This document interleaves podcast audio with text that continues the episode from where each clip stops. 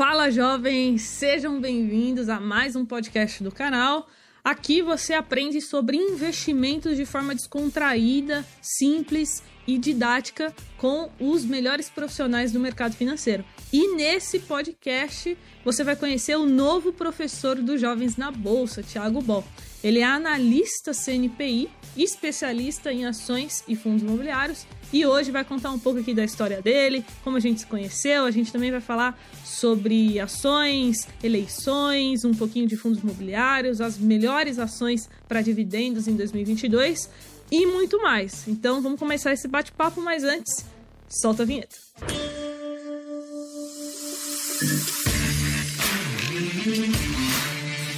E antes da gente começar, eu quero apresentar aqui o parceiro do nosso canal, que é a iHub Investimentos. A iHub é um escritório credenciado a XP, é, que hoje possui um bilhão sob gestão. A iHub faz o atendimento, né, a assessoria exclusiva dos meus alunos, dos mais de mil alunos dos Jovens na Bolsa.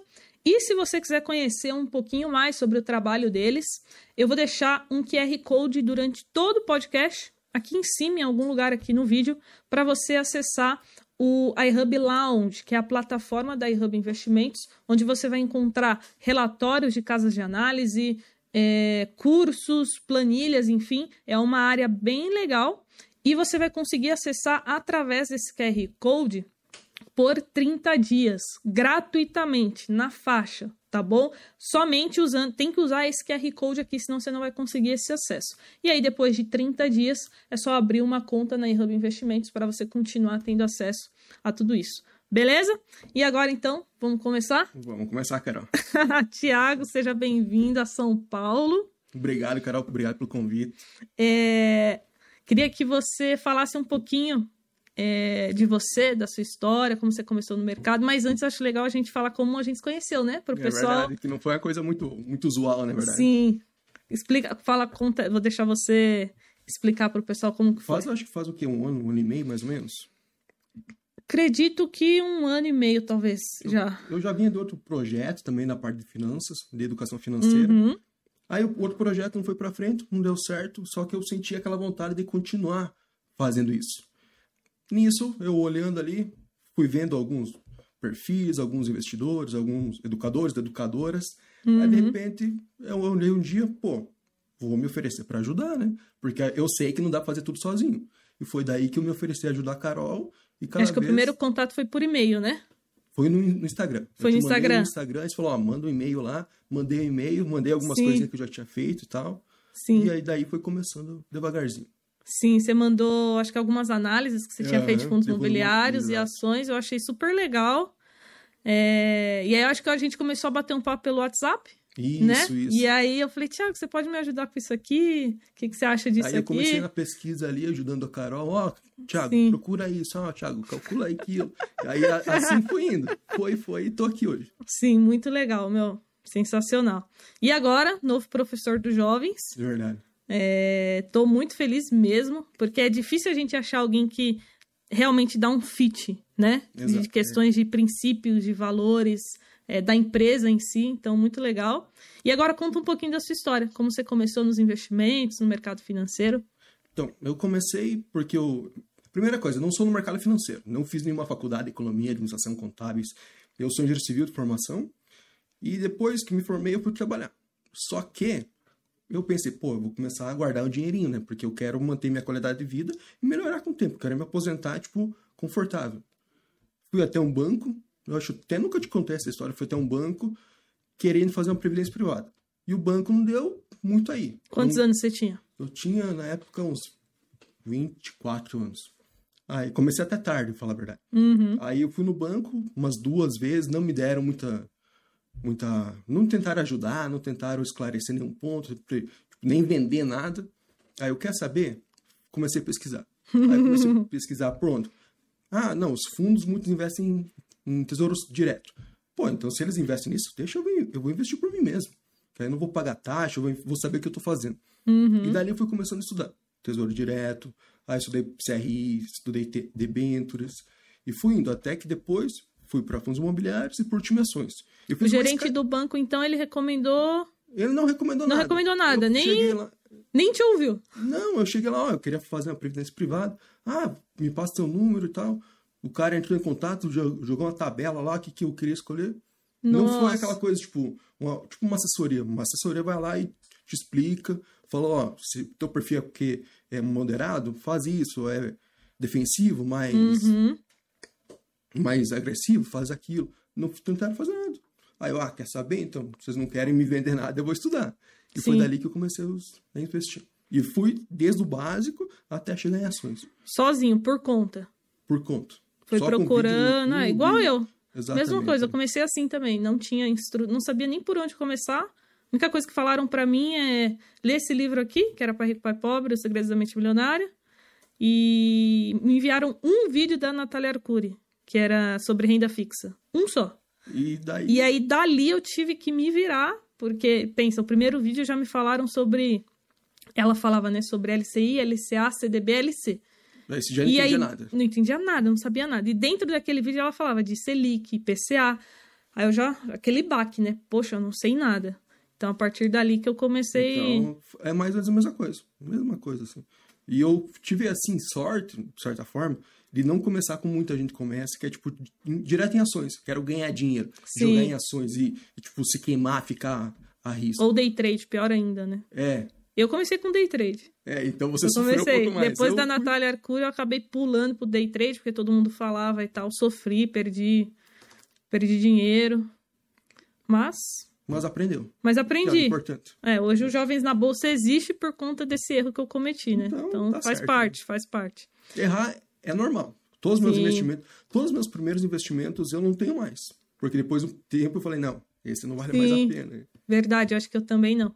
Já vamos falar sobre isso. Qual que foi seu, seus, seus primeiros investimentos? Meu primeiro investimento em renda fixa foi Tesouro IPCA longo, uma coisa que hoje eu já não compro mais. Então, na época eu fiquei um Para um iniciante é arriscado, é, né? arriscado, é. Porque a minha mentalidade, mentalidade na época era, vou comprar e vou levar até 2045 na época. Só que eu fui vendo, cara, não é bem assim. Não é tão simples, não é tão né? simples assim. Aí depois de um tempo fui lá e vendi. Em renda variável, eu comecei por fundos imobiliários. Eu não lembro se eu comecei por BCF, BCFF 11 ou o FAMB 11. O FAMB 11 é aquele fundo mono imóvel Uhum. Mono, não né? ativo que era alocado para caixa. Esse, na verdade, foi um dos meus maiores ganhos de capitais até hoje. Porque eu tive sorte, não porque eu fui competente. porque eu comprei e eu, eu como sou engenheiro civil, pensei, pô, isso daqui tá com PVP de meio, pô, isso daqui, por mais que o fundo zere e venda o o ativo, eu ganhar dinheiro. E comprei nessa mentalidade. Só que a minha sorte foi, chegou 2019, naquele boom, eu não quero mais isso. Deixa eu ir pro mais seguro, porque aí eu já entendi mais. Sim. Aí eu vendi com lucro e fui para para fundos melhores, multi-multi. E depois, em ações, eu comprei, eu acho que foi a primeira ação foi a AES, AESTT. Hoje, a AES Brasil. Uma, até uma ação que o Barsi gosta muito. né? Sim, é uma Mas- das maiores posições do Barsi, né? Então, todas essas eu comecei e hoje não tenho mais. Legal. E o seu perfil de investidor hoje? Você foi aumentando ali a, É, o, fiz- o nível de risco? Aumentei. Eu consegui tipo, começar desde o conservador lá, fui para moderado. Hoje eu diria que eu sou entre moderado e agressivo. Uhum. Mesmo, tipo, minha carteira hoje é 90% renda variável. Só que são fundos imobiliários, um terço. Um ter, de- desse 90%, um terço fundos imobiliários, um terço com fundo com ações mais estáveis, Uhum. mais high quality, e um terço mais em small caps. então Small eu caps. consigo balancear bem a minha carteira nesse quesito. E os outros 10%? Dentro renda fixa. Renda fixa. E essa, essa é a sua carteira. Essa Você é não minha tem cripto, Não. não tem investimento exterior. Não, porque eu invisto no que eu, eu sei, o que, que eu sei. Por Sim, exemplo, se eu não tenho conhecimento, investimento no exterior eu quero começar esse ano. Vou começar, não tem como não começar. Uma Ó, coisa tá você sempre gravado, hein, pessoal? Tá, eu vou ter que começar esse ano. Eu vou começar, Tá mas gravado. a, a minha ideia é investir através do ETF. Uhum. Porque nos Estados Unidos os ETFs são muito bem elaborados. Então, às vezes, eu conseguindo com ETF, porque eu não vou ter tempo para analisar todas as empresas. Empresas no Brasil, fundos imobiliários no Brasil, empresas no Não, exterior. e ETF é muito bom. Para investir no exterior, na minha cabeça, é o que faz mais sentido, né? Exato. Tem até aquele estudo que mostra que é, ganhar, né, é, stock picking lá nos Estados Unidos é muito difícil. Nem Exato. os próprios gestores, muitos gestores não conseguem. Então é melhor. Então- Eu prefiro fazer o que, que eu tenho capacidade, que é o Brasil. Essa parte do exterior eu prefiro usar ETF. Mais Perfeito. simples, fácil e eu não perco meu tempo. Ótimo. E cripto também tem que começar. Cripto tem que começar. começar. Sim, senão você vai perder essa. Essa, Vai essa perder onda, essa, onda, onda. de alta aí. Emendando o assunto de ações, queria que você falasse um pouquinho. para quem está assistindo o podcast, está começando a investir em ações, é, qual seria um bom início? Então, quais setores, quantas ações para um iniciante? Hoje, se eu fosse falar dois setores que eu começaria, não porque Dois ou três? seriam os, me- os melhores, os que vão mais bombar. Bem, bem pelo contrário. São setores mais defensivos. Que é setor bancário. Todo mundo sabe que banco no Brasil é o melhor banco do mundo, porque o brasileiro sabe fazer coisa, fazer serviço bancário com poucos, como ninguém. E o segundo, o setor de seguros, que cada vez está crescendo mais. São dois setores E que se eu... beneficia com a alta da. É, os dois se beneficiam Selic, com né? a alta Selic que está acontecendo. Que deve chegar até final do ano acima de 12. Já a expectativa do Focus. Em quantas ações, eu, particularmente, falaria... Porque acabei de falar que eu- tudo que eu comecei, eu comecei errado. Não é errado, mas eu não tenho mais. Então começa pequeno, começa com cinco ações. Você vai ver que no futuro, provavelmente nenhuma dessas ações vai estar na tua carteira. Mas você vai ter Uhum. começado. E Sim, quando você começa, você estuda. E esse que é o ponto mais importante de tudo. É o começar para você estudar, entender como funciona o ambiente para fazer, para continuar aportando e aí sim saber o porquê está aportando exatamente. sim. É, isso é um erro que a maioria dos, dos iniciantes cometem. A maioria da galera que me manda direct, às vezes com a carteira, né? Falando, ah, cara, dá uma olhada na minha carteira. A pessoa tem 10 ações, 15 ações e 10 FIIs. E a pessoa é um iniciante. Então, Sim. assim, cara, é impossível um iniciante conseguir analisar 20, 25 ativos. Eu acho que pela euforia, né, da pessoa começa a estudar e falar, ah, esse aqui é legal. Esse- ah, esse aqui é legal. exatamente. Esse aqui é legal, porque isso aconteceu Aí comigo. você pega também, ah, tal, tal influencer falou isso, tal fulano falou É. aquilo. Ou ah, na carteira não sei o que tem isso. Aí você começa a comprar e não acompanha. Daqui Sim. a pouco você tem uma carteira diversificada, que era melhor você comprar o Ibov. Sim, tem outra coisa que eu gosto, Ou não com- sei. comprar um fundo de investimento, né? Na verdade, que é melhor do que comprar um ETF no Brasil, pelo menos, na minha opinião. Sim, fundo de investimento acaba tendo um. é, os melhores, né? Tem um track os melhores, record é. melhor do que o Ibovespa. Não vai pegar aqueles de bancão, né? É, fazer isso aí. E outra pergunta que eu também queria saber a sua opinião, não sei.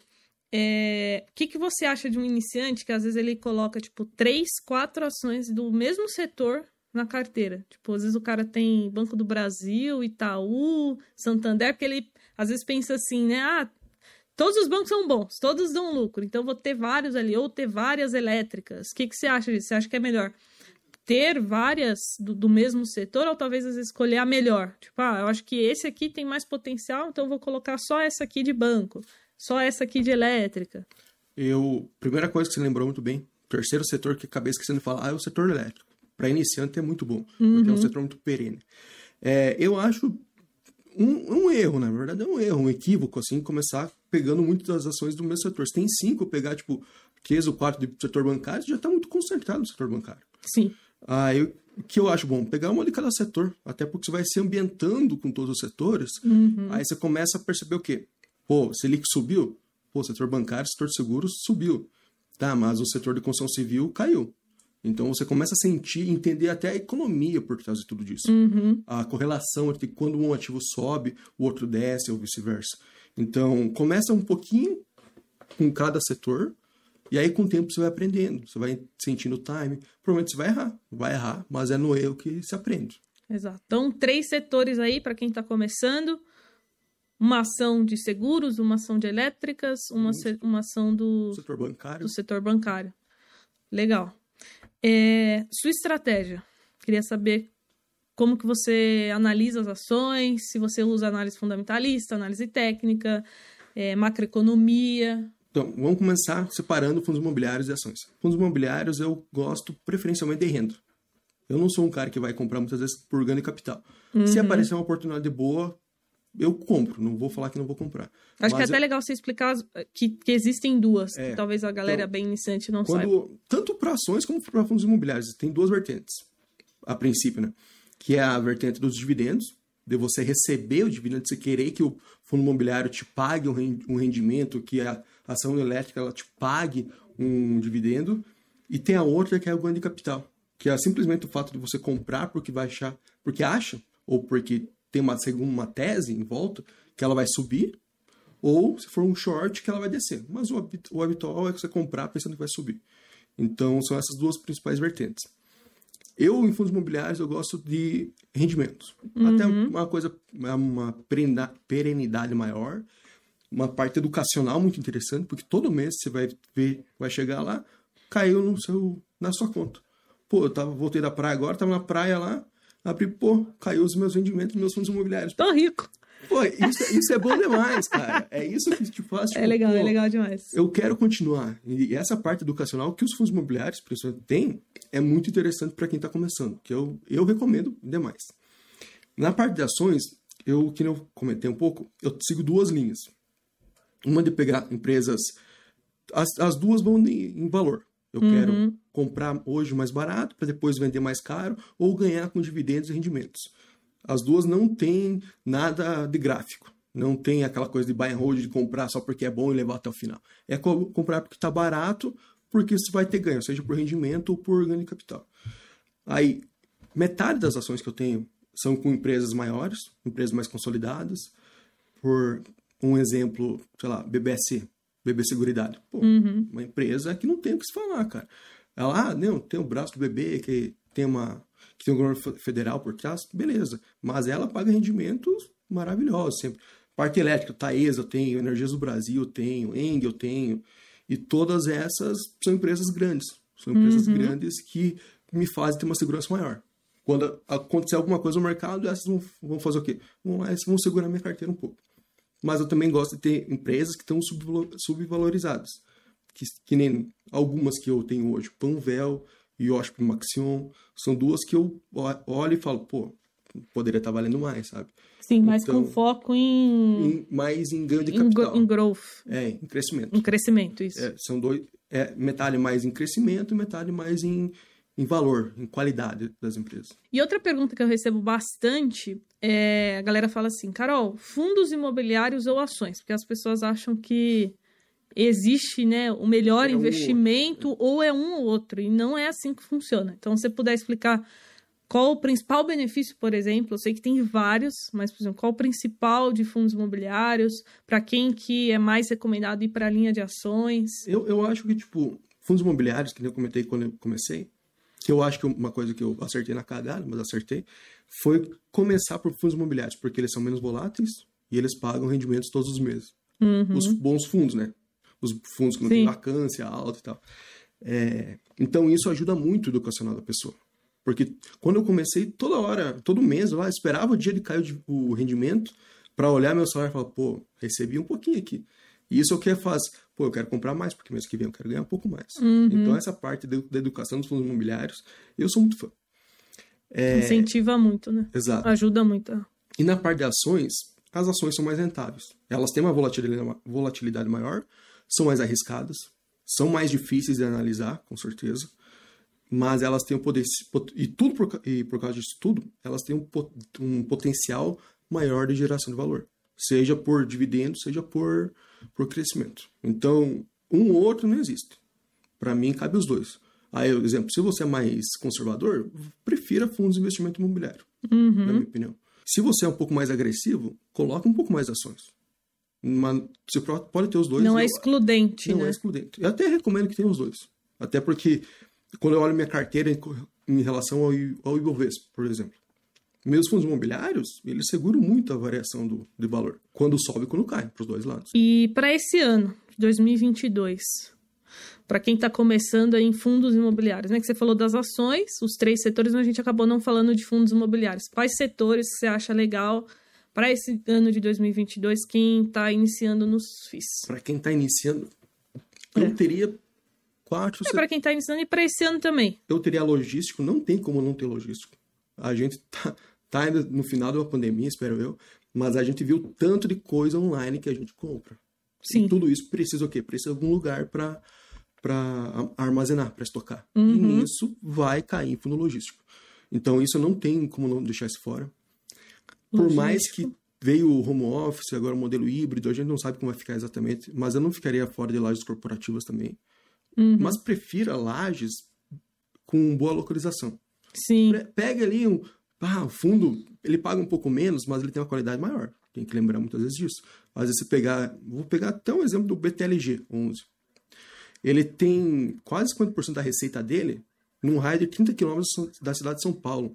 Uhum. Ou seja, as empresas que, que quiserem fazer uma entrega muito rápida, elas vão ter que ter fundo, é, galpões, muito perto da cidade. Uhum. E, e, o BTLG tem o quê? Quase 50% da receita dele nesse tipo de fundo.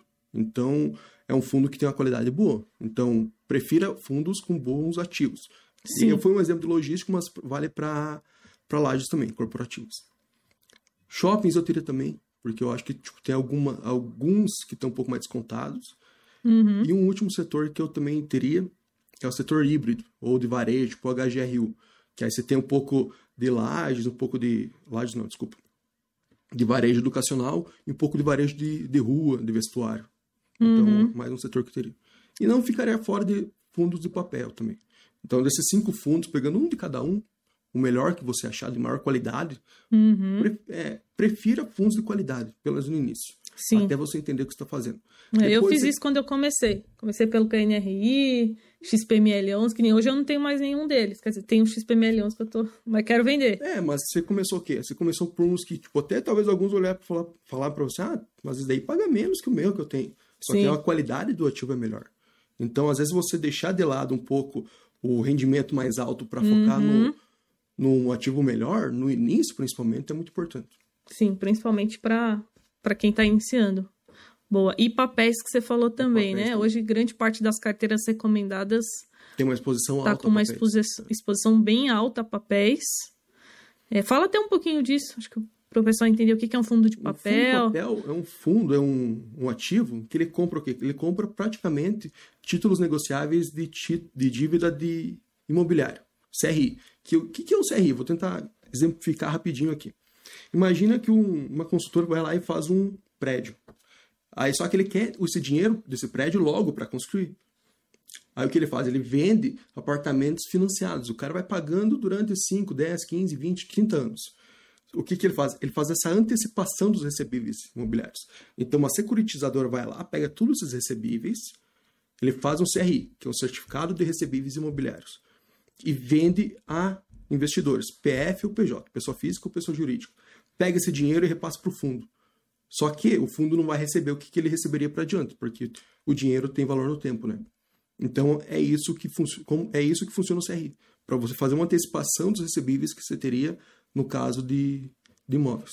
É uma dívida, né? Se É um transforma, título de dívida. transforma aquela dívida em E um, em não um tem proteção do FGC, que é o Fundo Garantidor de Crédito, porém ele tem, normalmente, quase sempre, ele tem o lastreado no próprio imóvel, né? Então, Uhum. caso, exemplo, os inquilinos não paguem lá, os inquilinos, não, desculpa, os proprietários, aquele imóvel, o fundo vai lá, entra com uma ação e toma o imóvel para o fundo. Aí liquida Uhum. e distribui os cotistas.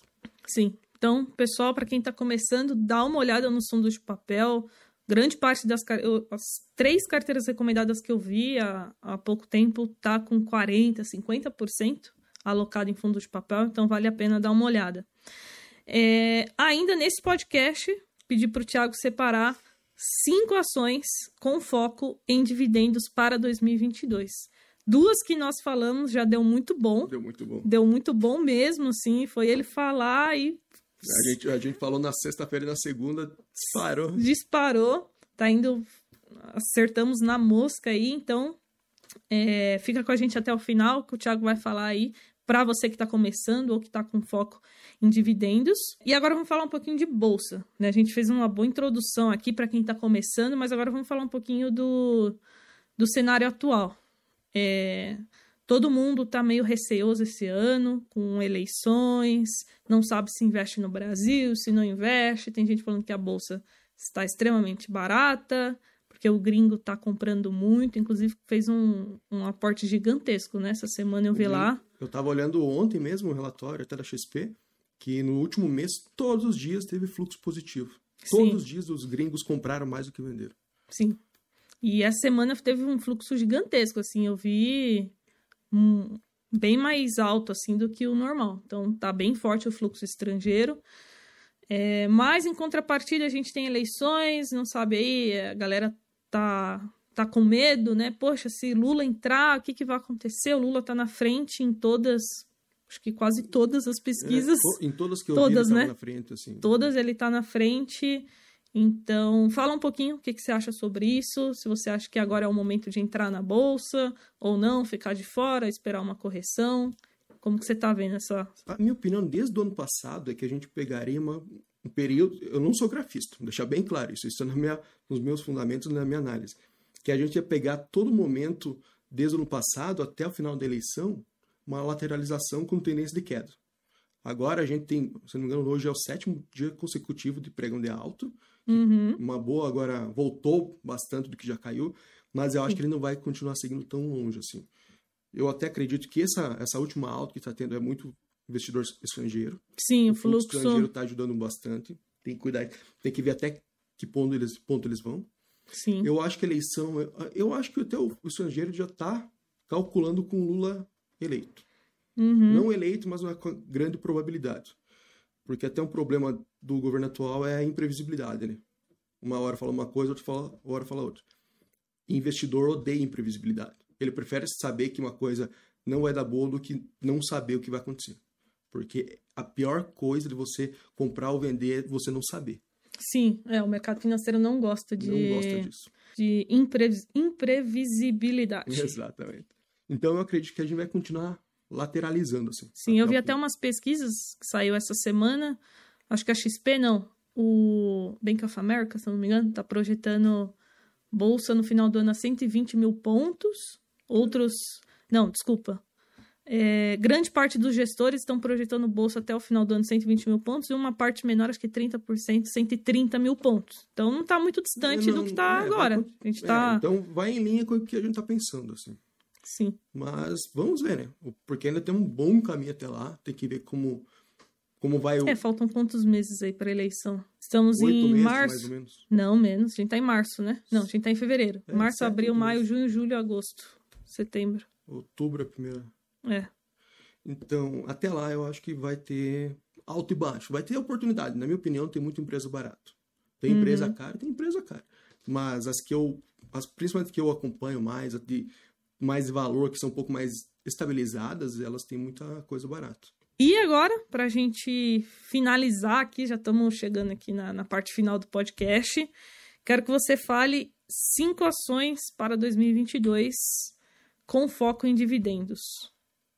Pra quem já assistiu a live que a gente fez no YouTube, Sim, já vai saber. Porque eu, faz, pouco, faz poucas semanas que a gente fez essa live, né? sim. E eu não sou aquele cara que muda de opinião de uma hora pra outra, assim.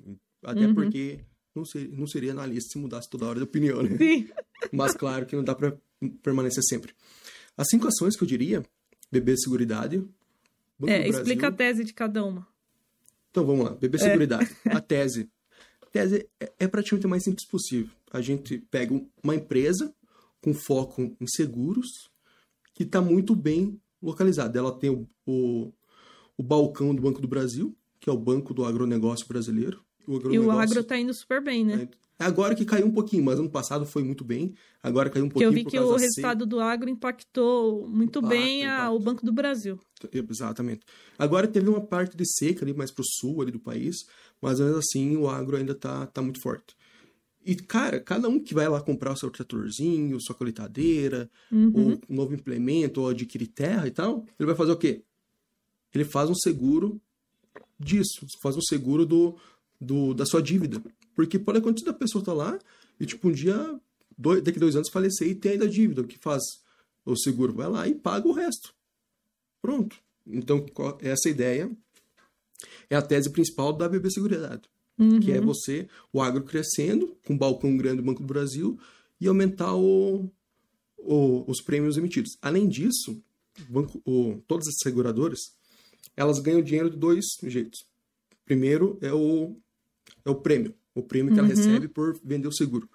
O segundo é o float bancário. O que que é o float bancário? Imagina que você vai lá, vou dar um exemplo para ficar mais didático aqui. Você vai lá e pá, vai fazer o seguro do seu carro. Você parcela em, em quatro vezes. Paga abril, março, junho e julho. Não, abril, março, junho e julho não existe. Né? Março, abril, maio junho. É, o que, só que, exemplo, ah, você bate o carro aí em dezembro, todo esse dinheiro que você pagou já, o que, que a seguradora, seguradora faz? Vai lá e investe ele. Só que não vai, investe em ações, porque ela é defensiva. Ela investe o quê? Produto talvez da Selic. Selic subiu, o que você faz? Você rende mais o dinheiro que ela Sim. tem. Então, o float bancário vai render mais nisso. Uhum, Então, é uma entendi. coisa interessante. Legal. Então a primeira seria BB BB Seguridade. Seguridade. Segundo, já que a gente comentou um pouco, Banco do Brasil. Banco do Brasil também, por estar focado no agro. Cara, o agro móvel, o agro, se não me engano, a última vez que eu vi, era mais de 25% do PIB brasileiro. É muita coisa. Então, Nossa, você tem um, 25? Sim, é Caramba. muita coisa. Você ter um banco focado, o maior banco focado nisso é o Banco do Brasil, é muito bom. Então a gente já está num lado que cresce muito. E o segundo ponto é que uma métrica que eu gosto, só por curiosidade mais, de analisar bancos e também empresas mais líquidas com seus ativos, é o PVP, que é o preço de mercado daquela empresa sobre o seu valor patrimonial contábil. E hoje, se pegar toda coisa do Banco do Brasil, fechar o Banco do Brasil, pegar todos os seus ativos, pagar os passivos e distribuir o resto aos acionistas, você vai ganhar mais dinheiro do que está valendo a ação hoje. Então é o segundo ponto que eu teria. Fora que paga muito bons dividendos. Sim, é. Vai pagar 2 bi em dividendos. E fora, Os resultados foram muito bons. A ação subiu 5%. 5, 6%. e eu acho, menos um mês subiu, acho que 16%. Então Sim. é muita coisa. Então, e essas duas a gente já tinha falado ali. A gente já tinha falado na live, pessoal. A gente, Prevê o mercado. a gente prevê o mercado. É, a terceira que eu vou falar, não tem como falar do setor elétrico. Porque não falar do setor elétrico, você pode esquecer tudo. Eu colocaria duas. Primeiro, não é bairrismo meu porque é do Paraná, mas colocaria a Copel. A Copel é a empresa que ela atua na, nas quatro frentes, na verdade, mas principalmente em três frentes, que é geração, transmissão e distribuição, mas ela também faz a comercialização de, de energia. Então ela já atua em toda a cadeia energética do, da energia elétrica, né? Energia elétrica é muito, muito, fo muito focado, não, desculpa, muito correlacionado com o PIB. Porque você não cresce um país, você não cresce um PIB se você não aumentar o gasto em energia. Certo. Então, nessa parte, Copel está muito bem. Fora que a Copel, o governo do Paraná não é um governo que interfere muito nas estatais. Uhum. Então, é uma empresa que eu. Fora que ela está descontado por ser estatal também. Sim. Então, seria a terceira empresa que eu teria.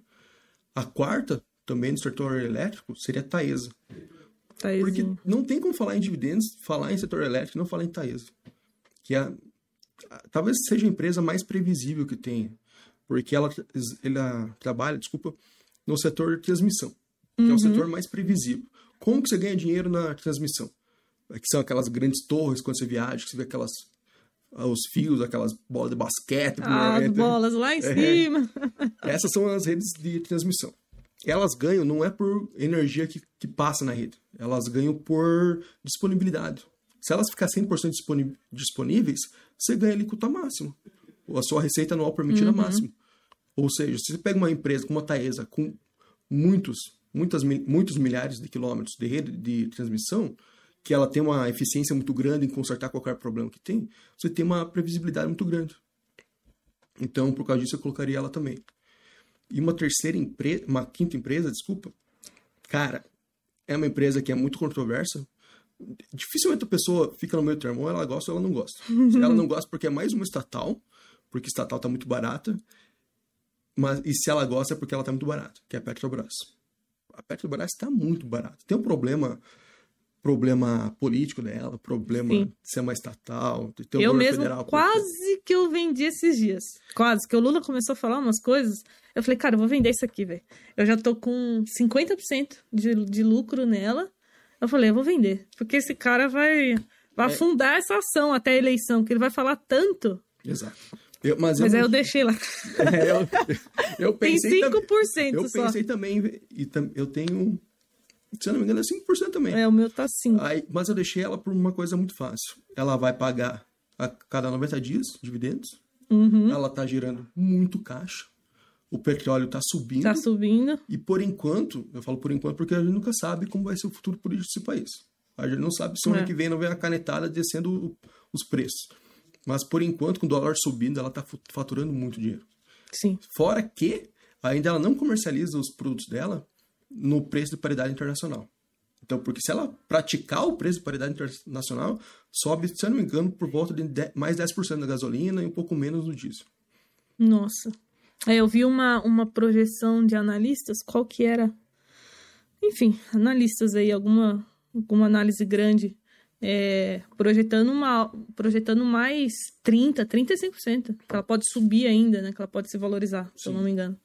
Então, tem espaço para subir, mas, como o Thiago falou, tem que estar ciente do risco político, né? Que é um risco, é um risco existente. Existente. Vai persistir e não interessa qual governo é. Sinceramente. Porque Sim, é, a, a, gente, gente tá viu, né? Agora, Subiu, vai... o Bolsonaro é. ameaçou. Ameaçou. É, a primeira, acho a primeira leva de subida um pouco maior, o que aconteceu? Caiu o presidente da Petrobras. Sim, né? exato. a pressão, né, né, ali pro, em cima do presidente. Eu não lembro agora o nome dele, mas agora tá o Lula Silva, o novo presidente, e seguiu como estava antes. Não mudou nada. Simplesmente não mudou nada. Mas a gente não sabe como vai ser daqui para frente. Sim. Então, bom, finalizamos as cinco ações. As cinco ações. BB Seguridade, Banco do Brasil, é, Copel, Taesa. Taesa e Petrobras. Petrobras. E aí, para quem quiser investir nessas ações, é só entrar lá no Home Broker, digitar o código e comprar. E lembrando que isso aqui não é uma recomendação de investimento. é só um, uma carteira que eu, que eu gosto, assim, focar em dividendos.